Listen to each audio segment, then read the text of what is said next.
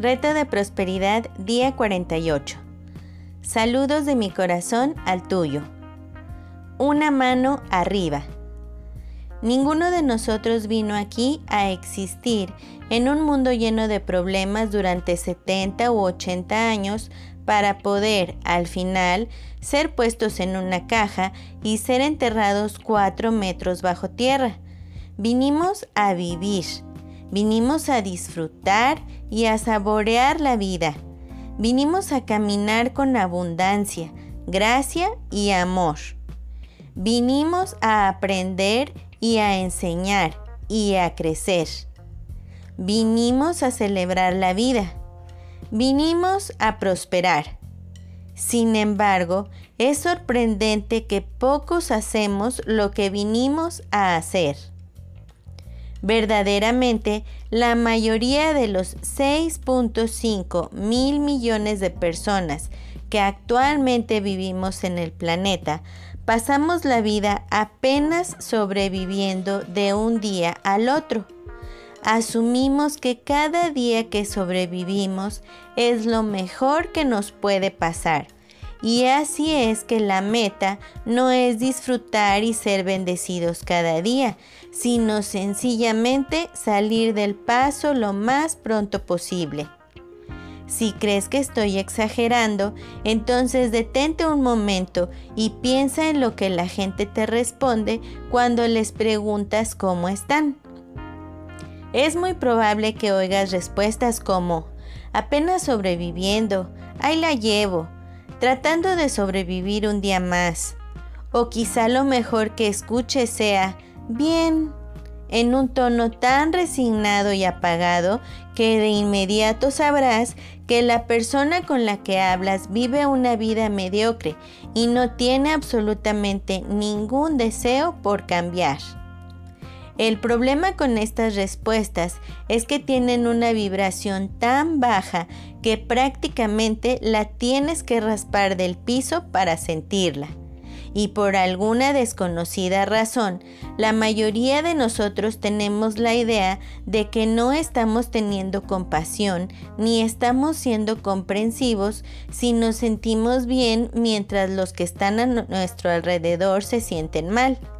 Así es que nos sentimos obligados a bajar nuestra vibración para hacer juego con la de los otros, lo cual, por supuesto, no tiene sentido. No tiene sentido porque la vida no es un sube y baja. No importa cuánto lo trates, no puedes bajar tu energía lo suficiente para subirla de alguien más. No puedes ser lo suficientemente pobre para hacer rico a nadie. No puedes estar lo suficientemente enfermo para sanar a alguien y no te puedes poner tan triste como para hacer feliz a alguien más. Entonces, ¿por qué lo haces? El mayor regalo que le puedes dar a alguien es tu alegría, tu gusto por la vida, tu entusiasmo y tu exuberancia. Y el peor servicio que le puedes dar a alguien que está en un nivel de vibración bajo es el de bajar tu propia vibración para igualarlos. Así como dos malos no hacen un bueno, dos bajones no hacen un levantón. Nunca. Así es que continúa. Mantente exuberante cuando los demás no lo estén. Si estás lleno de energía y alegría y quieres gritar tu apreciación por la vida desde lo más alto, grítalo y no te sientas que tienes que bajarle cuando te encuentras a algún debilucho que responde, bien. Mejor súbele. No tienes que enloquecer, pero tampoco necesitas doblarte como Superman cuando alguien saca su kriptonita. Lo creas o no, la alegría es tan contagiosa como la depresión y es más divertido regar la alegría que la depresión. Así es que, riégala. La siguiente vez que alguien te diga que ahí la lleva En lugar de bajar tu tono con un sí, sé bien de lo que hablas, piensa en lo que puedes hacer para convertir su negativismo en tu positivismo. Muéstrale algo hermoso, cuéntale un chiste o dale un abrazo o compártele una sonrisa o simplemente mándale una bendición. Cubre a la persona con amor incondicional. El moverte de una respuesta mediocre hacia una magnífica toma un poco de tiempo para pensarla, pero vale la pena el esfuerzo. Y cuando alguien te pregunte que cómo estás, asegúrate de que tu respuesta sea el radiante reflejo no solo de quién eres en ese momento, pero de la persona en la que te estás convirtiendo. Responde con expresiones como estoy bendito, estoy de maravilla, estoy agradecido, fabuloso. Porque si no estabas poniendo atención al principio, viniste a este mundo por razones importantes. Viniste a vivir. Viniste a disfrutar y a saborear la vida viniste a caminar con abundancia, gracia y amor. Viniste a aprender y a enseñar y a crecer. Viniste a celebrar con la vida. Viniste a prosperar. Viniste a ser absolutamente fenomenal. ¿Y qué crees? Lo eres. Así es que dilo y refléjalo y sélo. Porque gracias a tu presencia tienes la habilidad de recordarle a otros que ellos vinieron al mundo por las mismas razones que tú. Y esa siempre ha sido la mejor manera de darles la mano a los demás. La acción del día. Lee tu plan de negocio para la prosperidad y las 11 cosas de tu lista de agradecimientos. Coloca tu cuota de dinero del día de hoy en tu contenedor y lee la afirmación que está en el contenedor tres veces. Espera recibir algo en regreso. Bendice a todos los que están a tu alrededor, incluyendo a los otros participantes en este experimento. Imagina cómo aquellos a quienes bendices prosperan y se rodean del bien. Entonces, bendícete a ti mismo e imagina lo mismo. Puedes continuar bendiciendo a la persona o personas en tu lista de bendiciones. Lee todas las bendiciones que llegan por correo electrónico, WhatsApp o Messenger. Tus bendiciones están haciendo una diferencia. El leer las respuestas te dará la oportunidad de verlo por ti mismo. La afirmación del día. Estoy abundantemente bendecido. Soy fenomenal. El pensamiento del día. El mayor bien que podemos darle a los demás no es compartir nuestras riquezas con ellos, sino revelarles las suyas. Sig Siglar.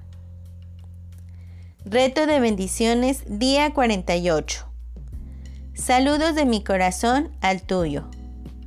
La vida viene de Dios y nos trae muchas bendiciones.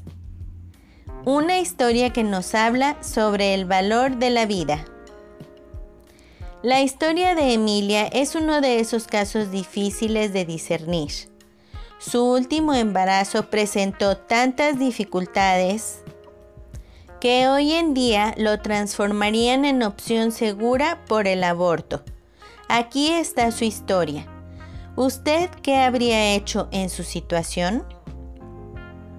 Emilia pertenecía a una familia de clase media en un país europeo que sufría estragos y carestías después de una prolongada guerra nacional. Hambre y epidemias amenazaban a toda la población. Emilia, desde pequeña, había tenido una salud delicada que no había podido mejorar por las condiciones en las que vivía. Siendo muy joven, se casó con un obrero textil y se establecieron en una población nueva, lejos de familiares y conocidos. Poco tiempo después nació su primer hijo, Edmundo, un chico atractivo, buen estudiante, atleta y con gran personalidad. Unos años más tarde, Emilia dio a luz a una niña, que solo sobrevivió pocas semanas por las malas condiciones de vida a la que la familia estaba sometida. 14 años después del nacimiento de Edmundo y casi 10 de la muerte de su segunda hija, Emilia se encontraba en una situación particularmente difícil.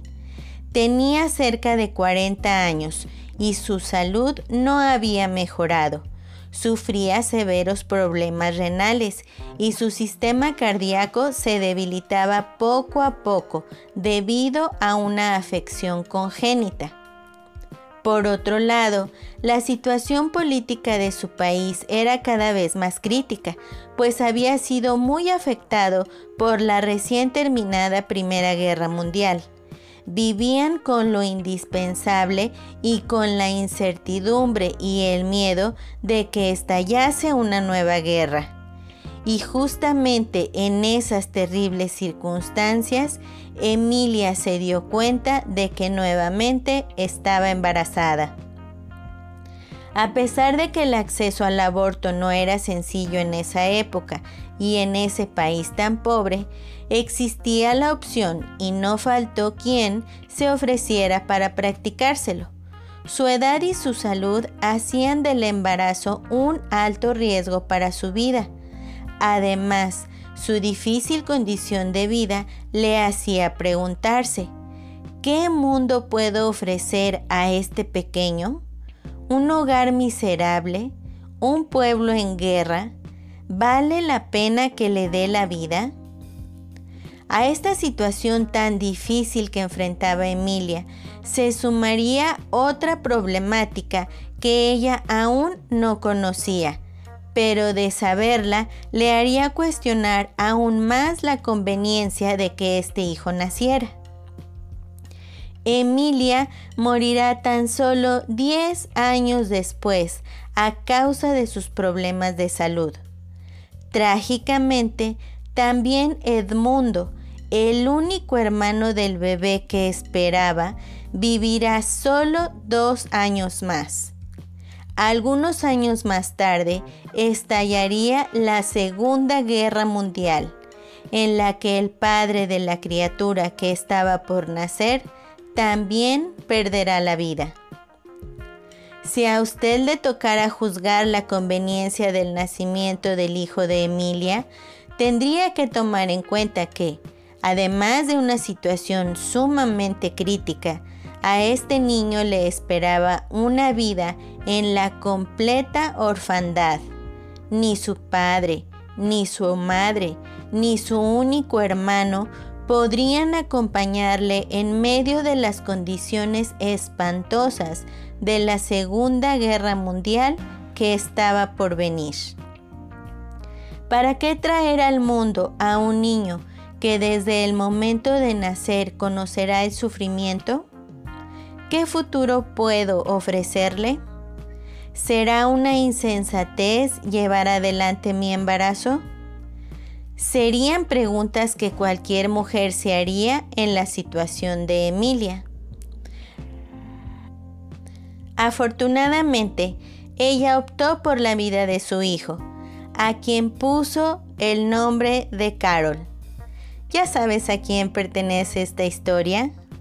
Hoy, en pleno siglo XXI, este niño sería seguramente una víctima del aborto, pero gracias al valor de una mujer llamada Emilia, se encuentra entre nosotros Carol Boitila, a quien todo el mundo conoce como su santidad Juan Pablo II. Te amo. Gracias. Bendiciones. Hasta luego. Bendiciones infinitas y que la paz sea en ti.